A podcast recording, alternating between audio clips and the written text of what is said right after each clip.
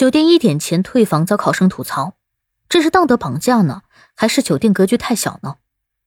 先赞后听，比个爱心。你好，欢迎收听播客节目《热点情报局》，我是主播小苹果，人称香精界的一朵奇葩，嗯嗯，一股清流。这事儿呢，发生在六月八号，在河南周口，下午一点钟左右啊，爱心送考队接到了考生的电话，说酒店要退房，否则他不给退押金。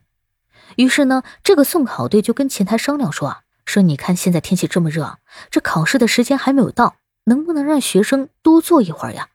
这都是农村的孩子，父母呢远在外地打工，这么热的天啊，能不能让大家再休息半个小时，然后等车队过来就退房？但是啊，前台表示无法决定。最后呢，这考生只能前往考场之外，在考场附近的树荫底下等待考试的开始。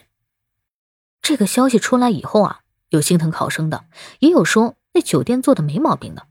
你看啊，心疼考生的人呢，就说这个酒店格局太小了。这些孩子都是参加高考的，是国家的未来。高考一年也就那么一回，能脑子瓦特了？规矩是死的，人是活的呀。天气这么炎热，凭准考证让人家多休息一会儿，怎么了？其他的客人正常退房不就行了吗？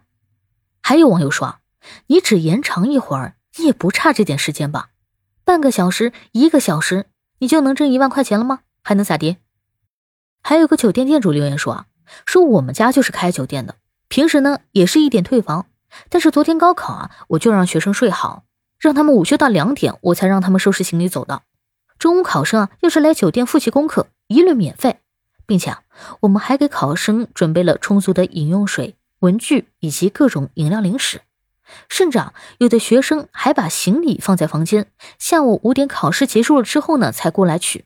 我们也没有收任何的费用，但是啊，也有网友说你们这是道德绑架，人家酒店没错呀，帮你是情分，不帮是本分，道德绑架真严重，以后啥都不能干了。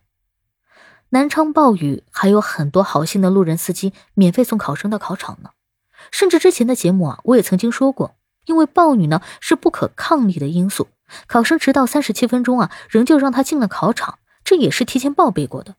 本来是一个有温度的城市，硬生生的又给整成了反面教材。看着公说公有理，婆说婆有理啊！小苹果我啊，在这里也想问问大家：如果这个酒店是您的，您会怎么做呢？另外，您是支持酒店呢，还是支持考生呢？感谢收听，欢迎关注、评论、给个订阅。我是主播小苹果，我们下期见。